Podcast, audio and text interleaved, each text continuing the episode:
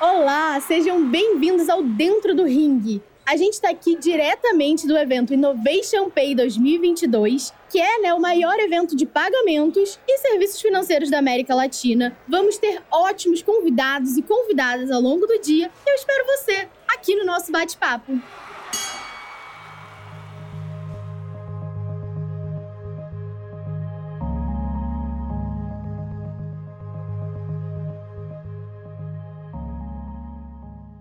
Começar, né, eu quero agradecer ao Pedro aí, tá com a gente aqui de forma remota, mas está aqui com a gente. É muito bom ter você aqui, Pedro. Seja bem-vindo prazer estar aqui. Muito obrigado pelo convite. Imagina, Pedro. A gente que agradece. Afinal de contas, o Itaú é patrocinador desse episódio. Então é sempre muito legal contar com vocês. E para começar, né, gente, a gente sabe que inovação é uma buzzword que não sai da moda, né? Então já virou algo bem fixo porque as empresas elas precisam, né, inovar, porque não tem como sobreviver sem inovação. E aí você, né, Pedro, você já esteve à frente de projetos bem grandes, né, como Cubo Itaú, que é uma iniciativa incrível do, do próprio Itaú, que está aí desde 2015 reunindo as melhores soluções para construir cases de inovação, impulsionar startups. E para a gente começar esse bate-papo, né, é, a gente sabe que pensando na indústria de payments, um dos maiores desafios do mercado são as questões é, regulatórias e os novos players, não só do mercado financeiro, né? Porque agora tem competição e disputa de todos os lados. Conta pra gente que nesse contexto, como se manter na vanguarda? O que, é preciso fazer para se manter na vanguarda? Legal, acho que a pergunta é ótima. Isso identifico pela toda a nossa trajetória lá no Cubo. Né? O Cubo cobre mais de 18 setores de startups né? e mais de 50 grandes corporações fazem do Cubo seu braço de inovação, de conexão com esse ecossistema tech, né? de investimentos como um todo o que a gente vê é que cada vez mais né, o limite entre indústrias vai ficando mais tênue, né? Você Sim. mencionou, né, assim, o futuro desse do mercado de pagamentos, ele vai ter cada vez mais players diferentes do que a gente está acostumado a ver. A gente vai falar um pouco mais disso na sequência aqui da nossa conversa, imagino. Ah, mas isso vale para todas as indústrias, né? Cada vez mais é a centralidade do cliente que importa, né? O, cada vez mais a grande empresa, a pequena empresa, né? A empresa que for, está ali buscando ter a completude de prateleira para que aquele cliente fique cada vez mais dentro do seu ecossistema. Isso significa que o limite de indústria vai ficar mais tênue. Ou seja, é difícil você dizer que a Apple é uma empresa de hardware, só de hardware, porque ela é também isso, mas ao mesmo tempo ela é uma empresa de marketplace, ao mesmo tempo né, ela, ela é uma empresa que está com clientes em, em, seus vários momentos. A Amazon é a mesma coisa, né? A gente pode dizer que a Amazon é uma marketplace, mas ela é muito mais que isso, ela é muito mais que um e-commerce. Ela é também uma empresa de logística, ela é também uma empresa de hardware, ela também é uma empresa de vídeos, ou seja, cada vez mais mantendo seu cliente dentro do contexto. O mesmo a gente vê aplicando para a indústria de setor automotivo, para o setor imobiliário, para o setor de banking, para o setor de varejo, pagamentos, né? Está envolvido em todas essas que a gente falou, né? Então a gente deve ver, de fato, novos players aqui de diferentes setores entrando nesse jogo de pagamentos. E eu acho que para a gente aqui, Itaú, agora já trazendo mais um pouco especificamente para sua pergunta, uhum. é, o nosso objetivo é se manter relevante, né? Manter sempre aqui na vanguarda a, da indústria de pagamentos como um todo, né? Indústria super relevante aqui para todos os clientes, sejam grandes empresas, pequenas empresas, clientes né, da mais alta renda, clientes como um todo, né, da baixa renda, está incluso na vida de todo mundo, né? E a gente, né, como Itaú, tem o papel aqui de se manter relevante nesse sentido, né? E aí eu acho que a gente passa muito a resposta dessa pergunta para a gente manter contato constante uhum. com o regulador, com outros players, né? Principalmente com o nosso cliente. Eu acho que aqui, e a gente tem feito isso ao longo do tempo, é estar tá pronto para as mudanças do nosso próprio papel no desenvolvimento, né, na evolução da indústria de pagamentos, com um olhar aqui super aberto, super atento a parcerias e ativos complementares que ajudam a gente a atender melhor o nosso cliente como um todo, da escolha como ele ou ela preferirem fazer pagamentos. Tá? Acho que esse é um pouco da, do panorama geral aí, do nosso papel aqui como Itaú. Muito bom, Pedro. E aí, né, a gente falou aí, agora você comentou um pouco sobre várias empresas, né? Quando a gente pensa um pouco no varejo, como que essas novas soluções de meios de pagamentos podem apoiar o desenvolvimento do varejo e também inovar, né, nesse segmento? Legal. Eu acho que aqui é um, é um ponto super relevante uhum. e passa, acho que talvez pela grande, o grande norte do futuro de pagamentos, né? Tem sempre uma lógica de menor fricção para o cliente, Uhum. Por outro lado, segurança. Né? Então, é, autenticação e segurança são os dois grandes pilares aqui do que eu vejo a evolução do setor de pagamentos, em especial no mercado de varejo. E aqui eu acho que tem uma lógica importante. Né? Assim, a gente vê hoje é, uma muita perda de venda do varejo pelo tema de fraude. Então, eu acho que pagamentos aqui tem um papel super importante na evolução de, de ajudar o, o, varejista a vender mais. Então, aqui no varejo, especificamente, onde eu mais vejo essa, essa lógica, essa, onde tangibiliza mais esse equilíbrio entre vender mais, experiência frictionless com fraude né, e autenticação. Acho que o futuro de pagamentos vai passar muito pelo, pelo que vai ser o futuro de pagamentos no varejo. Né? A gente vê muito hoje né, um sistema um arranjo de quatro partes, né, com players muito claros estabelecidos aqui, o emissor, a uhum. adquirência, o cartão, o domicílio como um todo, né, o domicílio bancário, o banco, né? E eu acho que o futuro do, de, de pagamentos aqui no varejo vai passar por arranjos mais eficientes, vai passar aqui para uma lógica de, em que, de fato, o cliente não tenha que sair de um ambiente do, do varejo para se autenticar em outro lugar para você fazer a compra lá. Uhum. É, eu acho que o futuro do varejo passa por inovações em melhorar a experiência do cliente, ou seja, fazer de fato uma experiência 100% digital. E para isso, inovações nessa parte do quesito de segurança vão ter que acontecer também. Né? E eu uhum. vejo um caminho claro aqui a médio prazo disso acontecendo para que de fato esse processo como um todo no, no pagamento online resulte em muito mais conversão de venda, em uma experiência muito mais simples para o cliente como um todo. O potencial para isso é enorme. Né? Se a gente conseguir Sim. de fato fazer com que o cliente, cada peça aqui, cada varejista, né, uh, consiga de fato fazer com que o cliente comece e termine uma operação sem sair do seu uhum. do seu do seu contexto, né, sem sair Sim. do seu ecossistema e fazer com que de fato uh, uma compra online seja reconhecida quase como uma compra presencial em termos de fraude, o ganho aqui, o potencial de faturamento para esse cliente é enorme. É verdade, até, enfim, né, a gente gravou um episódio até com o Marcos Cavagnoli, também do Itaú, e a gente falou bastante sobre segurança. É um tema mega relevante, né, quando a gente pensa em inovação, não adianta inovar sem ter a segurança. E voltando aqui um pouquinho para o tema da inovação, é, você coordenou, né, foi presidente ali do Cubo por um bom tempo, que, enfim, né, lidava com várias startups, tinha bem essa proximidade com a cultura das startups. E eu queria que você trouxesse um pouco para gente é, qual que é a contribuição da cultura da empresa, né? Como que ela empresta uma contribuição forte para a inovação? Então, como é, incentivar isso dentro do ambiente da empresa? É, essa é a pergunta do milhão de dólares aqui, mas é, aliás, cada vez mais do bilhão, né? Mas eu acho que no final das contas passa por ser a cultura centralizada no cliente, né? Hum porque uma cultura de inovação ela tá, ela vai, ela passa todas as indústrias, né? Então tem menos a ver com específico de, de, um, de um setor ou de outro e tem muito mais a ver com aquilo que eu comecei dando na minha primeira resposta de entender quais são de fato as necessidades do cliente, entender quais são de fato os ativos que a empresa tem que a diferencia das outras no mercado e como é que uma liga com a outra, né? Como é que aqueles ativos que se te diferenciam no mercado funcionam melhor para atender aquele cliente e aí, quando você pensa nessa lógica, você começa a pensar em, bom, beleza, isso aqui é o que eu faço para o cliente, onde eu gero valor para o cliente, gero mais valor do que a concorrência, do que os meus pares, né? Onde uhum. mais, quais são os outros setores aqui, quais são os outros ecossistemas que, de fato, eu consigo resolver outras dores desse cliente e consigo gerar valor para o acionista nesse sentido. Então, eu acho que é, essa cultura passa por tudo. Né? É a base de uma cultura inovadora. Depois, tem muito aqui, claro, um papel da liderança de, cara, como é que você não fica né, entrincheirado ali fazendo planos benevolentes de longo prazo e vai, de fato, descobrindo com o cliente através de erros e acertos, erros pequenos, né, erros baratos, qual de fato é a forma que entrega valor de forma mais eficiente para o cliente. Eu acho que é um pouco do, do todo aqui, a cultura do erro nesse sentido passa a ser fundamental. Um tema em que segurança, né, principalmente agora voltando aqui de novo, para a lógica de pagamentos, né, num tema em que segurança tem um papel tão fundamental, essa lógica de cultura de erro, ela precisa ser de fato erros pequenos, né? Ou seja, porque você pode estar envolvendo aqui dados de clientes, você pode estar envolvendo temas super sensíveis, né? Em que erros grandes são catastróficos. Né? Tem razão. Essa lógica da cultura do erro é importante, mas ela é tem que se entender bem, né? Não é o erro bem dimensionada, erro, né? Um erro como método de evolução rápida, exato, como método uhum. de evolução rápida. Né? Acho que muita gente trouxe essa lógica, ah, a startup erra, erra muito. A startup erra muito por by design, assim. Ela tem um, uma lógica, ela, a lógica do setor de, de, startups é, você vai, você levanta, você é um empreendedor, você levanta dinheiro com o investidor, é um dinheiro para durar a um determinado espaço de tempo, né? 18 meses, um pouco mais que isso, no máximo 24, para que você depois, se você tem, se as suas hipóteses se comprovaram nesse curto espaço de tempo, você vai levantar com novos investidores ou com aqueles mesmos investidores uma nova rodada de capital. Ou seja, você tem um curtíssimo espaço de tempo para de fato comprovar se aquela sua hipótese está certa ou não, ou migrar para uma nova, né? Perfeito. Ou seja, esse framework de curto espaço de tempo faz com que você tenha que errar, acertar, errar, acertar, evoluir rápido?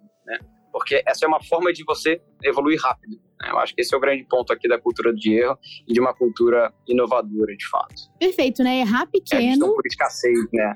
É, isso aí, errar pequeno para não correr um risco maior, né? E até, enfim, mudando um pouco de assunto, né? Quando a gente estava começando aqui o episódio, enfim, se preparando para o episódio, eu vi uma entrevista sua que você comenta que sai na frente quem desenvolver novas tecnologias para ajudar as corporações a se tornarem net zero, né? Para quem não conhece muito esse termo, se tornar net zero é realmente zerar suas emissões de carbono. Puxando um pouco desse lado do ISG, que você, enfim, tem bastante conhecimento, como convencer as startups que o ESG é um caminho para, enfim, né, chegar lá e virar um unicórnio, ou enfim, como convencê-las de entrarem nesse meio, de que há ali uma oportunidade muito boa? De fato, inesperada, mas boa. A gente lançou, né? Eu, no meu antigo chapéu, né? Eu não estou mais à frente do Cubo, agora o Paulo Costa é o novo CEO do Cubo. Mas a gente lançou recentemente o Cubo ISD, né? Então, cara, ele está sendo um super sucesso aí. Em menos de seis meses, a gente é o hub mais relevante de, de startups. Uhum. Ah, acho que já tem mais de 30 startups no portfólio do Cubo. Ou seja, é um mercado que eu enxergo né, sem volta vai crescer bastante, tá? Então, mas respondendo a sua pergunta, é, dá para ir por dois caminhos, tá? Eu acho que mais e mais, acho que esses números que eu acabei de citar do Cubo já, já refletem um pouco, mais e mais empreendedores estão virando seus olhos para isso. Né? Tem um, um, eixo mais pensando como sociedade, né? Então, respondendo a sua pergunta, acho que se a gente não for cada vez mais uh, ISD nos negócios, a gente pode estar prejudicando gerações futuras aqui. Né? Então, tem empreendedores que se apegam muito a esse lado da resposta, de fato, de fato mudar o mundo. Uh, e eu acho que tem um papel super importante aqui. E tem as startups um estão lado, ligadas em propósito, né? Elas têm essa ligação muito forte com propósito, né? Eu acho que qualquer empresa boa está tá ligada a propósito. Tá? Acho que grandes empresas têm que estar ligadas num, num propósito importante que de fato seja verdadeiro para elas, né? E aí o que eu ia chegar, assim, acho que quando você linka esse primeiro com o segundo aqui, você tem de fato um bom caldo para tirar. E o segundo é tamanho de mercado. É, se a gente está falando aqui da oportunidade, pô, a gente começou dando um foco grande no Net Zero, por quê? E eu vou citar aqui o, o Itaú, mas posso citar vários outros grandes bancos ou várias grandes outras empresas. O Itaú fez um compromisso de carbono zero uhum. até 2050, né? Só que o Itaú não emite carbono como banco, né? O que ele está fazendo aqui é um compromisso de ajudar os clientes a emitirem carbono zero até 2050. É um desafio enorme, se a gente for parar para ver como é que está hoje, né, o quadro. Ou seja, olha a quantidade de dinheiro na mesa que tem nessa oportunidade de ajudar grandes empresas a se transformarem, né? a transformarem sua matriz energética, transformarem a, a forma como consumem e emitem carbono aqui, né? Reduzindo essa pegada. Ou seja, tem muito de fato dinheiro na mesa. Né? Isso eu estou falando de um dos setores do SD, né? Tem, o, tem social, tem governamental, tem de uh, meio ambiente que está tão em voga, né? A gente acabou de sair né, da COP 27. Ou seja, tem muito dinheiro na mesa. Quando a gente, quando uma startup está pensando, né, em fazer um pitch, em pensar uma nova empresa, em fazer um pitch para o seu investidor, a primeira coisa que o investidor quer saber é, ok, né, se você entre várias outras empresas aqui é um business super arriscado, né, envolve muita incerteza. Então, o investidor basicamente está procurando ah, empresas que têm o potencial de, se derem certo, darem muito certo. Qual é a forma que o investidor vê isso? O tamanho de mercado endereçado daquela startup. Por quê? Porque aquelas que dão certo precisam pagar por todas aquelas que não dão certo né? E que, no geral, principalmente quando você está olhando para setores mais jovens, né, para estágios mais jovens, são a maioria. Então, assim, quando eu olho para o setor de ESG, quando a gente olha por várias perspectivas de tamanho de mercado endereçável, né, ou seja, de dinheiro na mesa, esse setor está ficando mais e mais interessante para novos empreendedores, tá? Então, não à toa, a gente vê mais e mais empreendedores buscando o Cuba ou querendo empreender por esse caminho, tá? Então, quando você junta a lógica do propósito com a lógica do, de fato, do impacto financeiro potencial, faz com que o ISD aqui seja um dos setores mais interessantes olhando para frente. Aí que o olho né, das pessoas brilha porque realmente faz sentido.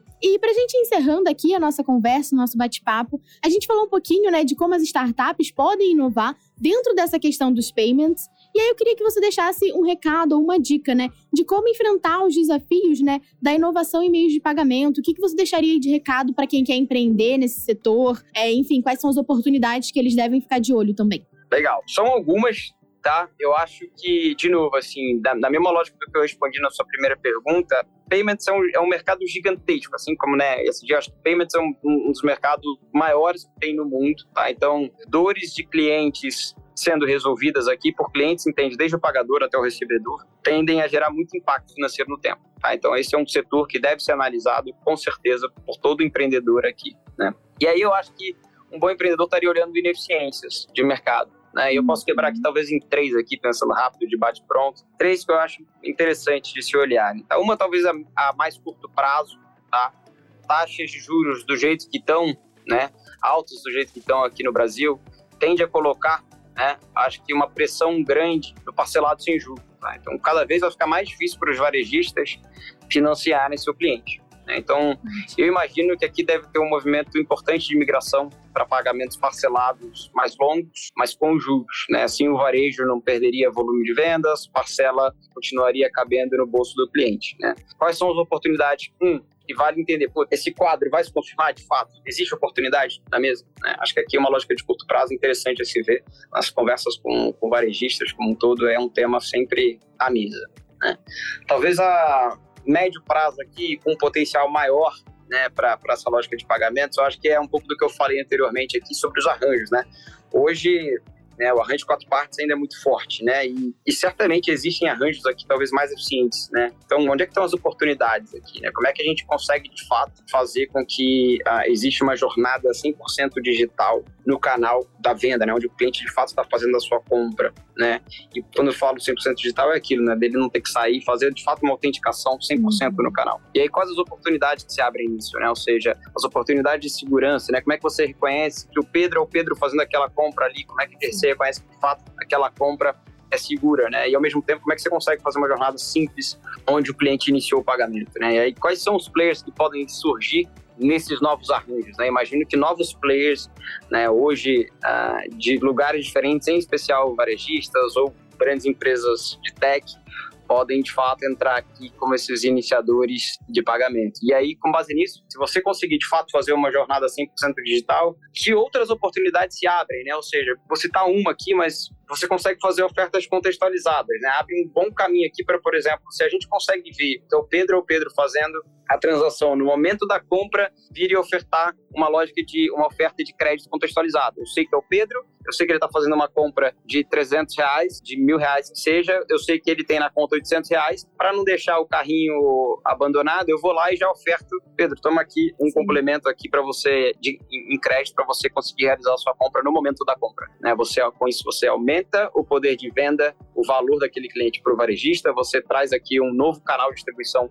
para o dono do crédito, né, para os bancos e afins, ou seja, isso é uma das potenciais, potenciais inovações nesse setor. E tem um terceiro, talvez mais longo prazo aqui, para mim ainda mais, digamos aqui, blurred e nevoado, assim, eu tenho menos certezas aqui, mais incertezas, mas é o cri a cripto, né? Cripto para payments, né? Então, como lógica de infraestrutura aqui, principalmente para pagamentos cross-border, ou seja, de um país para outro, é, essa é uma infraestrutura ainda cara. Será que tem, de fato, possibilidades aqui de, de reduzir o custo de, de transações cross-border? É, outra coisa, né? A gente fala muito de cripto como uma lógica de, de rastreabilidade de pagamentos, né? Uhum. Será que não tem empreendedores aí pensando e de fato em como fazer como gerar esse valor de fato para os clientes como um todo, né? E qual que é o dinheiro que tem na mesa aqui de fato bastante grande. É, você tem aqui três horizontes aqui, mas eu acho que dá para dar um panorama geral assim, que na verdade é um tamanho gigantesco, né? Todo cliente pessoa física, todo cliente pessoa jurídica faz compras, vende, né? Então pagamento está em tudo. É um tamanho de mercado gigantesco e com vários horizontes aqui a serem explorados por empreendedores, por grandes empresas, né, de novas oportunidades aqui para, de fato, transformando e evoluindo o ecossistema, a indústria de pagamentos como um todo. Muito bom, Pedro. É, realmente você trouxe aqui dicas e oportunidades muito legais para quem está nessa área, para quem quer, enfim, né, através das startups, inovar no setor de payments. É realmente um episódio muito valioso. Agradecemos demais a sua participação e ao Itaú também, né, por essa parceria incrível que a gente fez aqui diretamente do Dentro do Ring no Innovation Pay 2022. É, se você quiser deixar algum recado final para as pessoas seguirem o Itaú nas redes sociais, é, enfim, pode ficar à vontade. E a gente agradece, viu? Maravilha, eu que agradeço. Aí, meu nome, o nome do Itaú, é um prazer. A gente, cara, é parceiro de vocês aí já há um tempo e com muita felicidade, tá? Então, sei que o evento tá sendo um sucesso aí, várias pessoas já, já me falando. E legal, que venham outras assim e que venham outros eventos assim, super importantes para o ecossistema, super importantes para a indústria. E contem sempre com a gente. Olá, tudo bom? Hoje nós tivemos um dia incrível aqui com o Dentro do Ring, diretamente do Innovation Pay 2022, o maior evento de pagamentos e serviços financeiros da América Latina. A gente convidou várias pessoas super importantes do mercado para bate-papos sobre PNPL, tendências de pagamento, compliance e muitos outros assuntos relevantes. Eu tenho certeza que você vai querer assistir e conferir todo o conteúdo que a gente fez aqui no evento. É só clicar aqui, conhecer lá nas nossas redes sociais também da Vind, VindBR no Instagram e Vind em todas as outras. E aproveita para comentar, para compartilhar com seus amigos. Isso é muito bom, a gente fica muito feliz de ter você aqui. Até a próxima!